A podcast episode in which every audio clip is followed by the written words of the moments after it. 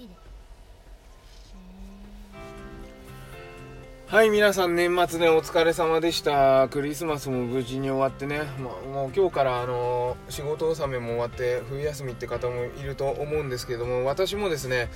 えー今日から、えー昨日までね仕事で今日からねお休みとなりました。で早速今日ね子供を連れて、えー遊びに行きました。でね何をしたかというと釣り。東京の川でね釣りをしたんですよ。東京の川っつっても23区じゃなくてすごい田舎の方なんで水も綺麗なんですけどもねあのツイッターの方見てもらえれば、えーアップしてあるんでねわかるんですけど しかもね餌とか買ってって釣るんじゃなくて石の裏をこうひっくり返して川虫を取って針につけてすると。それでこう川で、えー浮きをねふーって流してて「おお釣れた釣れた!」っつって1匹しか釣れなかったんだけど釣れました。よかった。なんかね最近この間霞ヶ浦の方も行ったんだけど釣れなくて不発だったしね。その前もなんかどっかであ海でやったのかな？糸魚川の方の。それでも釣れなかったし今日は川でね。地元の川で釣れてすごい良かったなということで。でその後カップラーメンを食べて、えーガスバーナーでねそれでみんなで、えーカップラーメン食べてで今ね下の子は寝ちゃって、えー上の子はねあの車の中で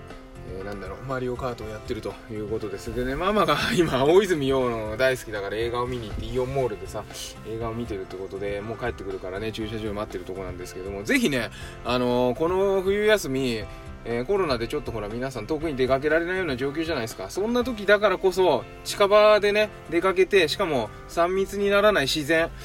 の方に来ていただいて東京でも埼玉でもね神奈川でもそれぞれ自然があるじゃないですか。だからそういうとこ行って自然を満喫しながら、えー楽しいね家族とのひとときをね過ごしていただけたらまたそれはねまた違った、えーお正月休みになるんじゃないかなというふうに思います。やっぱりね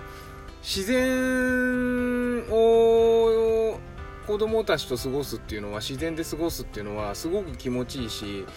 何もなくてもなんか楽しいっていうようなね気持ちになれるんですよね。だからぜひね寒くても川に行ってみたり寒くても山に行ってみたり東京だったらね奥多摩とかちょっとドライブ行くのもいいですしそんな感じで、えー楽しんでもらえればいいのかなと思います。